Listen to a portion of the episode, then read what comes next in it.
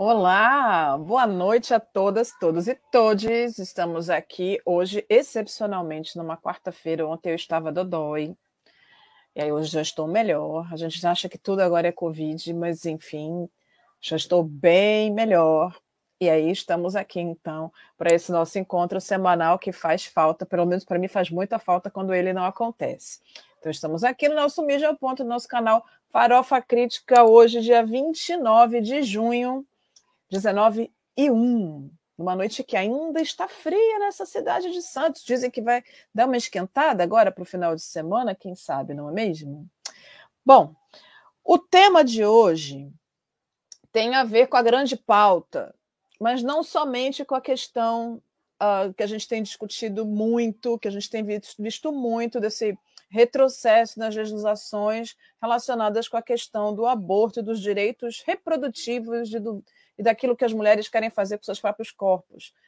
Haja visto o que aconteceu nos Estados Unidos, né? De um retrocesso concreto, ou seja, a possibilidade de você acabar com leis que existem há mais de 80 anos, que foi o que aconteceu lá, e a gente aqui com uma lei que eu vou comentar que garante o direito do aborto legal para mulheres em determinadas situações e que a gente está vendo que também existe uma, toda uma movimentação para seguir o exemplo dos Estados Unidos nesse sentido. Né? A gente vai falar um pouco sobre isso hoje. Mas, na verdade, o que me incomodou muito foi que pouquíssimos dias depois do que aconteceu com a menina lá em Santa Catarina, da juíza uh, não permitir que ela fizesse uh, o aborto por ter sido estuprada, a gente tem. E aí, essa juíza exigia desta menina que ela então mantivesse a gestação até um período em que a criança pudesse estar madura e poder nascer para ser dada a adoção. E aí o que a gente viu do, alguns pouquíssimos dias depois foi justamente uma situação como essa, também de uma mulher que foi estuprada, que, que acaba, mesmo sem saber que estava grávida, leva essa gestação até o final. Ao final dessa gestação, ela decide fazer a doação voluntária para a adoção, para manter o sigilo, mas precisava manter o próprio sigilo e o sigilo da criança. E aí o que a mídia faz? Algumas pessoas da mídia simplesmente colocam isso tudo no ar. Colocam essa essa pessoa, que é uma pessoa pública, na mira dessa loucura que está cada vez pior, que é a moralidade da sociedade brasileira. Por muita sorte, essa menina teve muito apoio estou falando então de Clara Castanho, essa, ela teve muito apoio da sociedade, muito apoio das pessoas, muito apoio das mulheres, mas muito por conta também dessa discussão que estava acontecendo sobre essa, a questão do aborto legal. Mas o que eu quero discutir hoje aqui é o papel da mídia nesse processo. Quando a gente viu essas duas pessoas, um que efetivamente era jornalista, o Léo, e a outra, Antônia Fontenelle, que é uma youtuber, não tem nenhuma formação uh, jornalística, mas acaba se apropriando desse canal de comunicação para fazer as, as uh, para falar as coisas que ela pensa, e ela diz que é, o canal é acho que é na ponta da língua, pronto, falei alguma coisa nesse sentido, mas sendo ela uma pessoa das relações e e que compra as ideias bolsonaristas, pensem vocês quais são as ideias, então, que ela vai defender. Aí eu quero que, por favor, Gui, coloca para mim a primeira imagem. Gui, meu bem, a primeira imagem, por favor. Então, o Jones Manuel, ele viva o Twitter na vida das pessoas, não é mesmo? O Jones Manuel é um intelectual negro que tem tido uma, uma performance muito incrível nas redes sociais e nos seus processos todos de construção das suas análises de conjuntura. E aí ele fala isso na semana passada, né?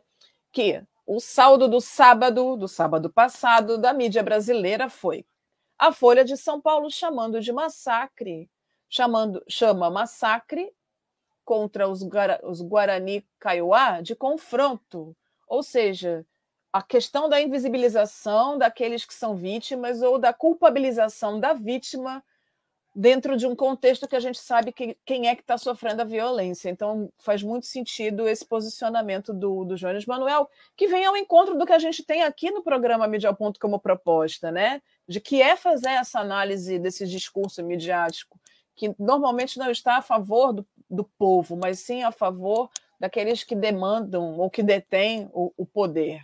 Então, a Folha chama de massacre contra os Guarani Kaiowá de confronto. E não foi um confronto, foi efetivamente um massacre.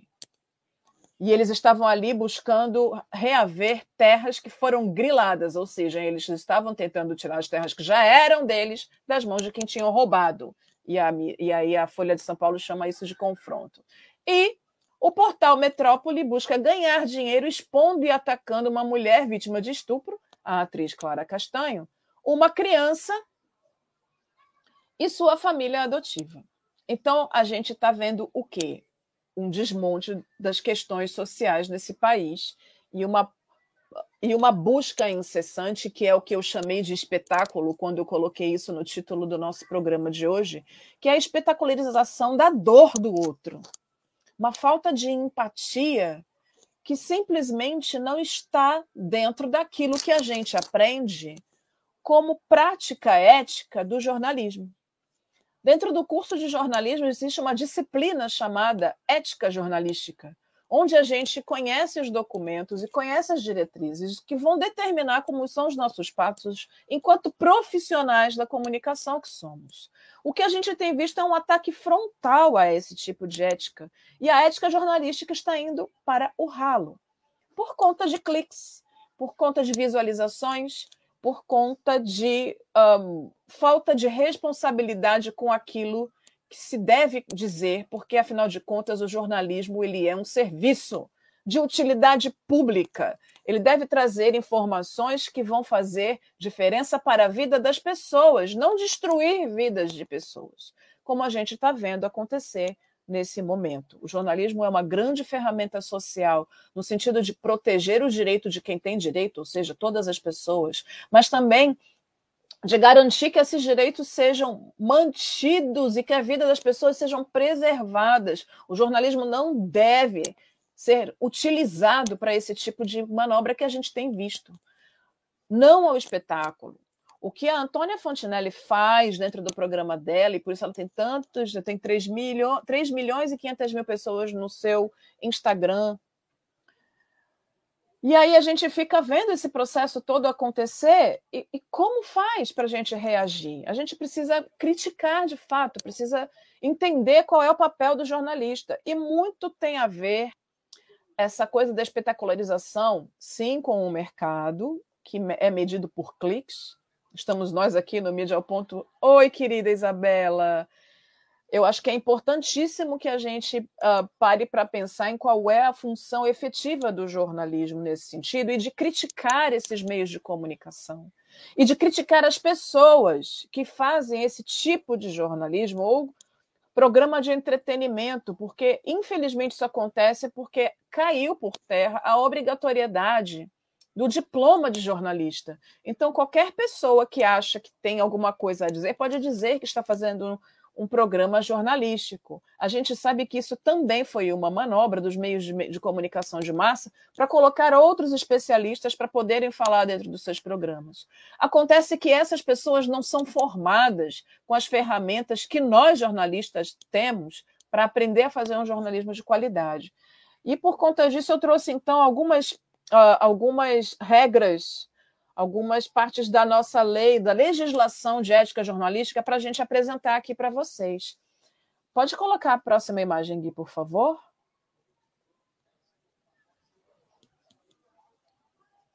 É, essa é a nossa pauta. Clara Castanho, Antônia Fontinelli e o Léo, que eu esqueci o sobrenome, acho que é Dias, mas enfim, já já a gente eu coloco direitinho o nome dele, porque eu realmente enfim, vamos lá. Então, olha só, da conduta profissional do jornalista. Pode colocar na conduta, por favor, que essa é a nossa pauta do dia de hoje. A gente vai falar sobre esse caso especificamente.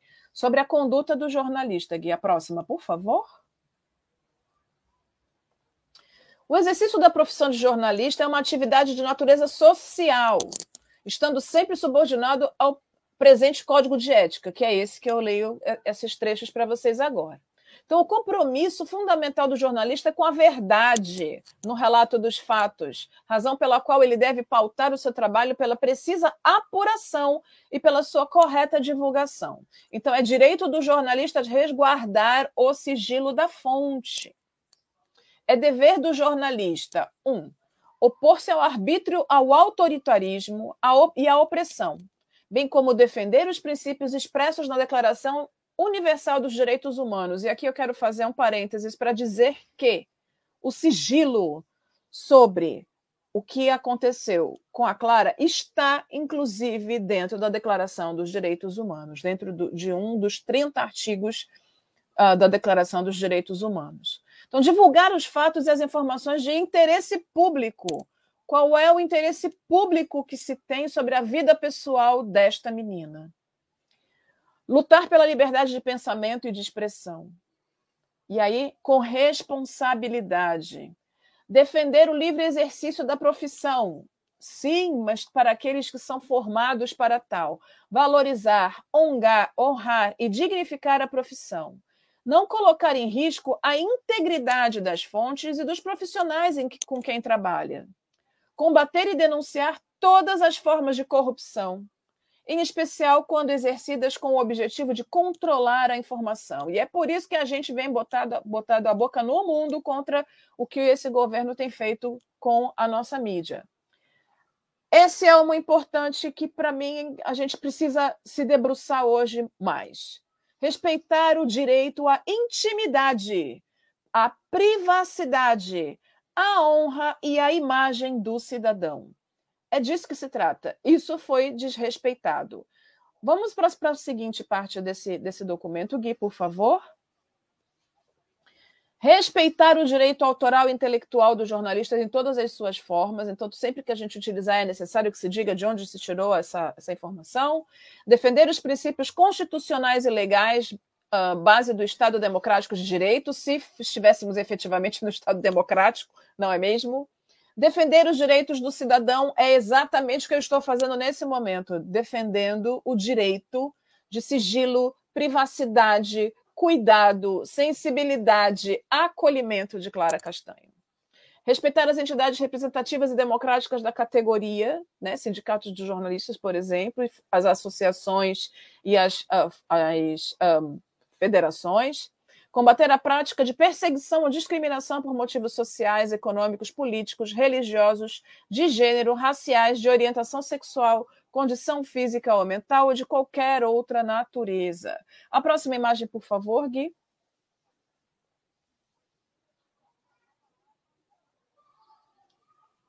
Gui. Aê. Agora, o que, que o jornalista não pode? Ele não pode aceitar ou oferecer trabalho remunerado em desacordo com o piso salarial. Ele não pode se submeter a diretrizes contrárias à precisa apuração dos acontecimentos e a correta divulgação da informação, ou seja, o que esses dois jornalistas, ou essa youtuber e esse jornalista fizeram é contra o código de ética jornalística. É necessário que haja, de fato, uma uh, um posicionamento sobre essas grandes instituições, as entidades que, que de alguma forma têm o jornalismo como pauta. Um, não pode usar o jornalismo para incitar a violência, a intolerância, o arbítrio e o crime. Quando a gente vê nesses casos de, de estupro de vulnerável, essas buscas por essas crianças a fazer o aborto legal, como eu falei na semana passada, a gente já viu casos, porque isso não é um caso isolado, a gente já viu casos da menina, também de 10 anos, enquanto fazia o procedimento, ser, ser insultada, ser achincalhada pela comunidade evangélica que estava do lado de fora do hospital, chamando ela de assassina. A gente vê uma movimentação muito pra, próxima disso com essa outra menina de Santa Catarina. E a gente vê de novo, só que agora de jornalistas em busca de cliques, essa espetacularização do sofrimento dessa atriz Clara Castanha por conta de uma violência muito grande. Então, isso é completamente antijornalístico. Então, ele não pode permitir o exercício da profissão por pessoas não habilitadas. Ou seja, Antônia Fontenelle não é jornalista, não deveria estar atuando enquanto youtuber. E o Léo, a gente precisa rever os conceitos, ele precisa rever os conceitos, porque é muito triste esse posicionamento desse jornalista. Ele sim é jornalista.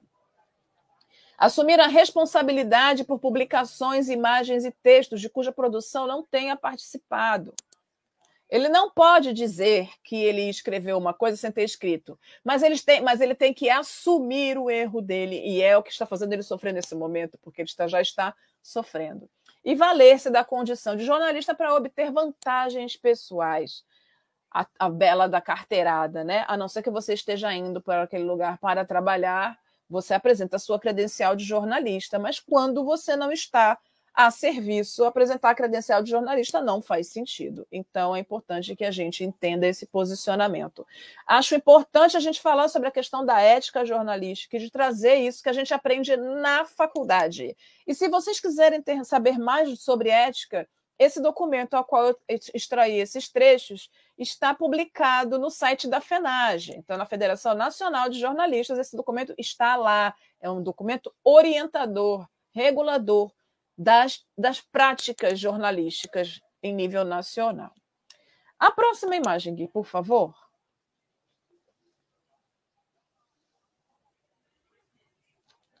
Gui, a internet está muito lenta hoje, meu amor.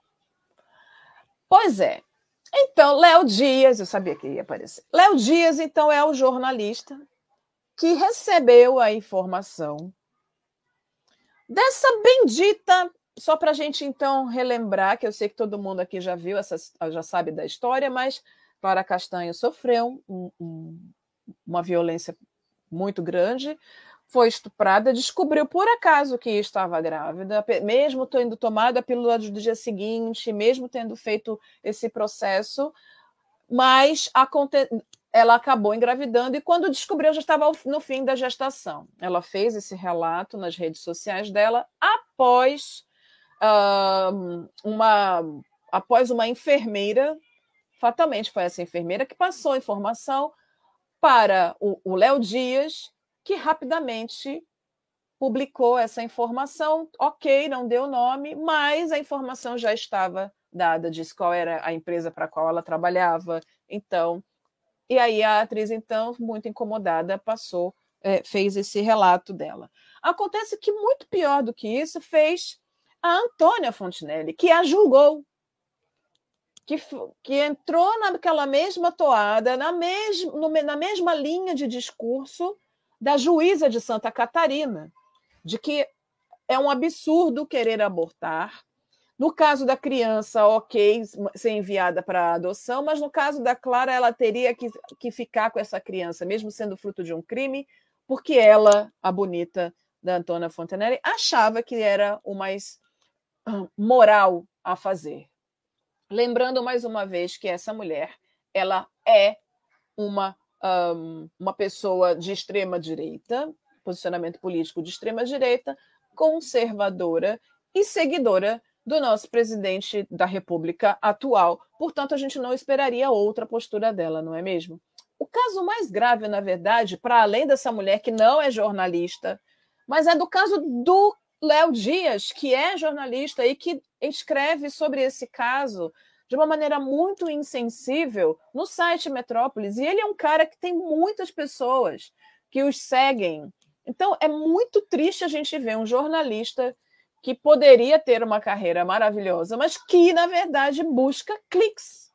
Não tem, ele não tem. Uh, a gente entende, eu entendo. A gente está aqui no programa Mídia ao Ponto buscando aumentar a audiência, porque a gente entende que o que a gente fala é importante. Então, é importante sim que a gente esteja nas redes sociais e que o que a gente fala seja um, disseminado. Mas o grave é quando você não tem responsabilidade com isso. É necessário que a gente entenda que o papel do jornalista é de passar a verdade e de passar aquilo que, de alguma forma, pode contribuir para melhorar a sociedade. E quando você entra numa situação de fazer com que uma pessoa sofra mais ainda de uma violência da qual ela já está em processo de, de, de sofrimento, tentando buscar a cura, e aí um jornalista, porque acha que pode, porque está dentro de um veículo de comunicação, que ele vai usufruir da dor do outro. Isso é o grave. Eu fiz um levantamento sobre os casos mais, um, mais graves da mídia, e assim, o, o, caso mais importante que a gente pode falar sobre esse tipo de, de, de posicionamento do jornalista diante de, de, fofocas desse gênero foi em 1995, no caso da escola base. Sei que muitos de vocês podiam não ser nem nascidos, se a gente está aqui falando de com, com pessoas uh, mais jovens, mas foi um caso que, que a escola foi acusada de, de os profissionais que atuavam naquela escola foram acusados de assédio sexual com as crianças. E aí o, jornal, o jornalista que ouviu falar sobre isso, ele não foi apurar, ele simplesmente começou a dizer que sim, que era verdade absoluta, saiu a manchete no jornal, todos os outros jornais foram atrás, sem apurar, e aí depois descobriu-se que era tudo mentira. A família acabou uh, entrando com processo contra os jornais. Até hoje, esses processos não foram resolvidos. Em 2007, a dona da escola morreu, em 2014, morreu o marido dela, também dono, sem conseguir provar, sem conseguir ter ressarcido uh, todo o dinheiro que eles perderam com tudo isso, porque a escola fechou, eles passaram muito aperto. Então, a irresponsabilidade de um jornalista que não apurou as informações. E aí, a FENAGE, então, então assim, o grupo à tarde, né, que é do qual o jornal Metrópolis faz parte, uh, fez então um post nas suas redes sociais dizendo que o jornalista que divulgou informações sigilosas sobre a atriz Clara Castanho, o Léo Dias, foi denunciado pela Federação Nacional de Jornalistas por possível descumprimento do Código de Ética da profissão. É disso que tratamos aqui. A denúncia foi encaminhada ao Conselho de Ética do Sindicato dos Jornalistas Profissionais do Distrito Federal, segundo a nota da FENAGE. A atriz Bom, eu não preciso mais falar sobre isso, a gente acabou de falar agora é, sobre o caso. E além da FENAGE, que representa os jornalistas, uma outra entidade de classe, o Conselho Regional de Enfermagem de São Paulo, também se posicionou sobre o caso e diz estar em apuração sobre o vazamento, que teve a colaboração da enfermeira do hospital em que Clara Castanho estava internada. Então é importante dizer que os órgãos responsáveis pelos profissionais que estavam envolvidos nesse absurdo se comprometeram em fazer alguma coisa. Mas é importante que se diga que é uma prática das enfermeiras, das, das pessoas que trabalham nas enfermagens, tratar de maneira desumana todas as mulheres que de alguma que vão fazer aborto legal dentro dessas dentro dos hospitais. Então não deveria ser uma prática, nesse caso específico, deveria ser uma prática humanizadora, humanizante dentro do hospital em qualquer uma dessas situações. A próxima imagem, Gui. Esta é Antônia Fontenelle, só para a gente olhar bem para a cara dela e não querer olhar para a cara dela nunca mais. A youtuber que ficou ali no processo de julgamento em relação a Clara Castanho, dizendo que seria um absurdo ela entregar o filho dela para a adoção sem entrar em contato. Aqui é a ABI, Associação Brasileira de Imprensa, que faz uma que faz então um comunicado para se posicionar em relação ao jornalista. Então, a Comissão de Ética dos Meios de Comunicação condena exploração de vítimas de violência sexual por jornalistas mais um estupro, mais um crime contra a mulher a impulsionar a audiência de blogs e portais. A Comissão de Ética dos Meios de Comunicação da Associação Brasileira de Imprensa vem a público manifestar sua indignação diante do comportamento antiético de jornalistas e diretores de portais e demais veículos de comunicação que exploram casos de vítimas de violência sexual para ampliar o número de seguidores virtuais. O jornalismo não pode compactuar nem com o crime, nem com sua, uh, com sua exploração midiática. A ABI adverte, em específico, o jornalista Léo Dias, mesmo o tipo de jornalismo que ele faz deve respeitar certos limites éticos. A ABI também manifesta sua solidariedade à atriz Clara Castanho e familiares. Esperamos que os meios de comunicação compreendam de uma vez por todas que o respeito humano vale mais que a busca de audiência, vale mais do que um clique. A próxima imagem, por favor, meu querido. A gente então se coloca aqui nesse sentido para defender o posicionamento de quem pensa num jornalismo ético e de uh, qualidade com responsabilidade.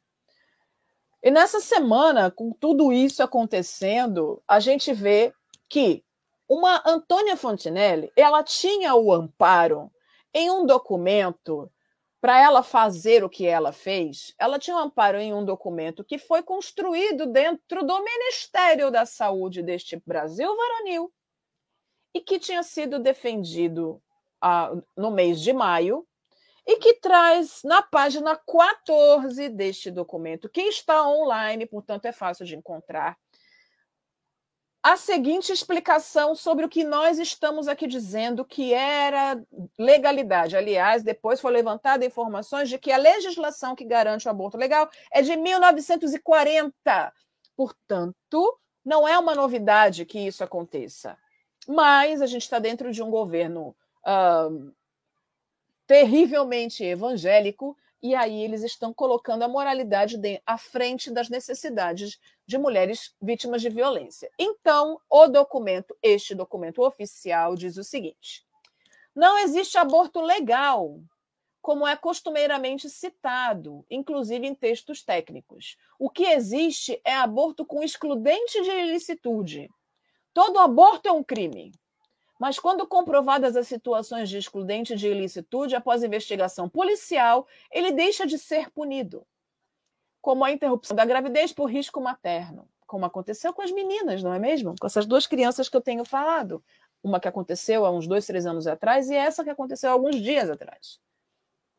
O acolhimento da pessoa em situação de aborto previsto em lei deve ser realizado por profissionais habilitados. Agora vejam bem, a primeira uh, incoerência. Se está dizendo que não existe aborto legal, como é que ele fala, então, embaixo que, uh, uh, que existe aborto previsto em lei? Ou seja, é porque eles já entendem que sim, existe um aborto legal. Se está previsto em lei, é porque é legal. Então, no Brasil, apenas 1% dos abortos por razões legais são justificados por risco de morte materna.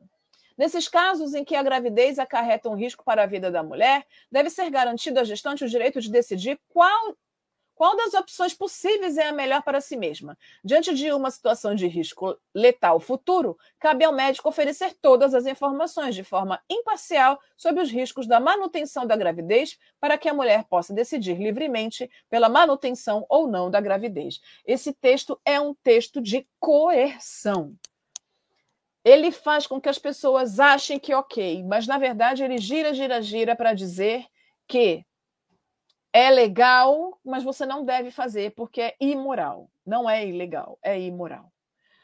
Aí, rapidamente, as pessoas fizeram o quê? Um documento, um outro documento para responder a este absurdo, que é então esse documento que é o Atenção Técnica para Prevenção, Avaliação e Conduta nos Casos de Abortamento, Uh, é um documento de esclarecimento sobre o documento do Ministério da Saúde, que também foi. Este documento foi lançado agora, agora, está quentinho, sai do forno agora.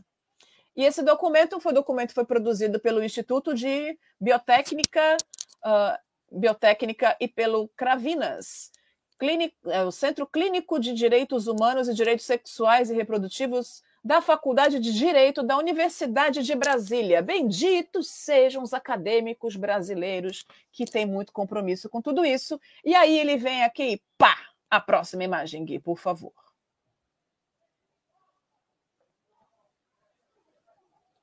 Meu amor, a próxima imagem, por favor.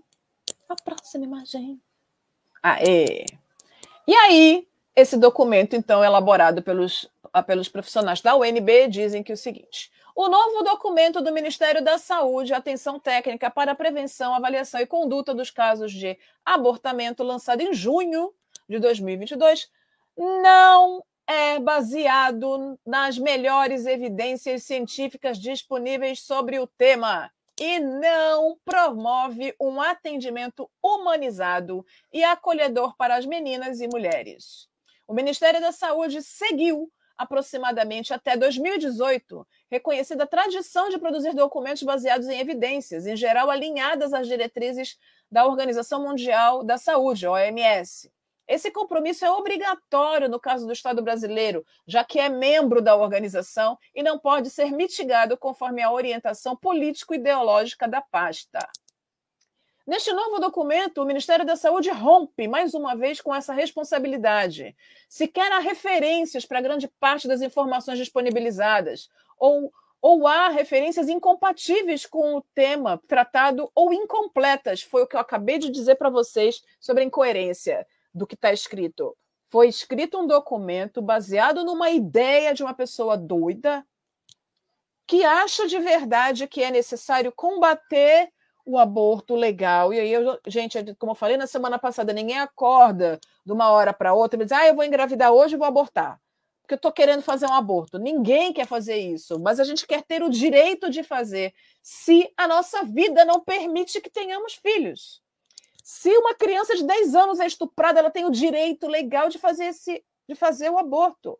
Então, esse outro documento que diz diz o, o documento do Ministério da Saúde também está disponível na internet. Você consegue encontrar isso com facilidade também na internet.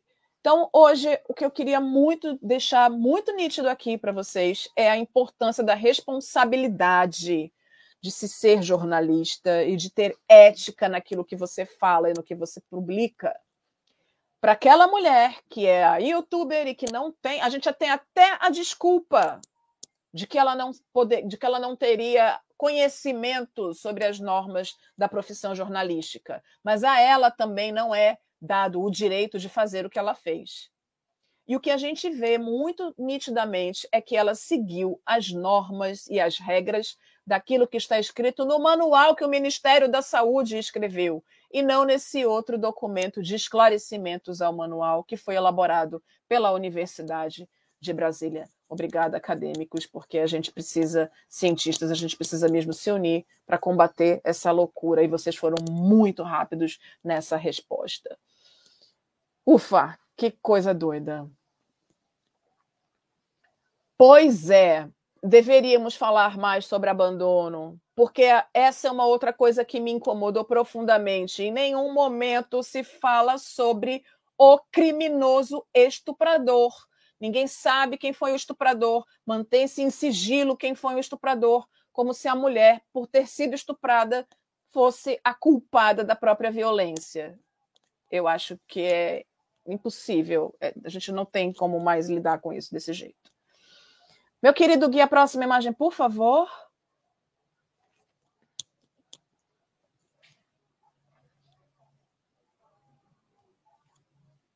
Meu querido Gui, i, i, i, i. aproxima a imagem, por favor.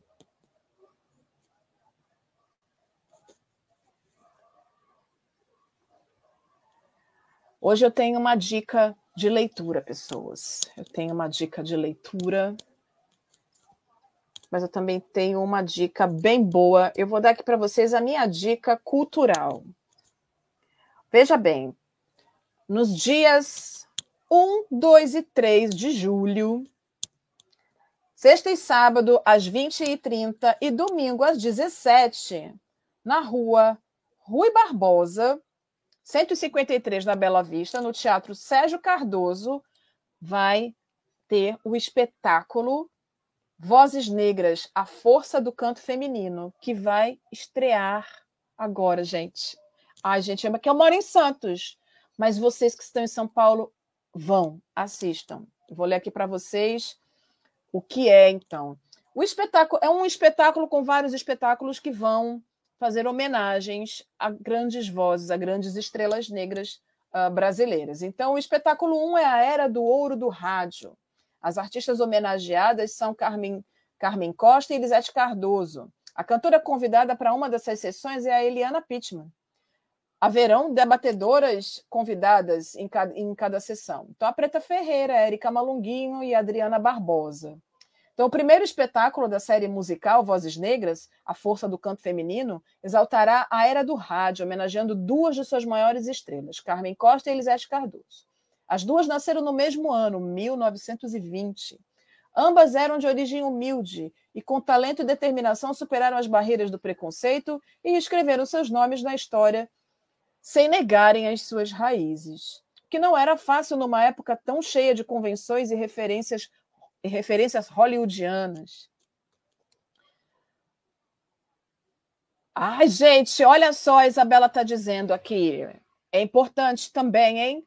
Foi lançado está sendo lançado hoje o novo álbum da Beyoncé. Então, outra dica. Obrigada, Isabela, pela dica incrível, porque diva é diva. Aliás, se Deus é mulher, Deus é Beyoncé, já diria minha filha, que também é Isabela, viu? E aí eu quero, então, uh, dar para vocês essa dica cultural. Teatro. Teatro é vida, teatro é amor, teatro é luz. E hoje é o que a gente tem para dizer. Eu espero que a gente tenha outras notícias melhores, mas tá difícil, né, minha gente brasileira? De qualquer maneira, Mídia Ponto está aqui, de olho no que a mídia está fazendo, no como o jornalismo tem atuado, e esse programa nunca foi tão importante. Então, compartilhem, assinem o canal, façam com que vocês tenham o sininho acionado para vocês terem notificações das nossas, das nossas publicações. E é isso, a gente se vê então na semana que vem, na terça-feira, semana que vem, tá bom? Na terça-feira, às 19 horas, aqui no canal da Farofa Crítica. Um beijo para vocês. Beijo, Isabela. É sempre bom estar com você por aqui. Eu quero que vocês tenham uma semana linda e beijos. Até semana que vem.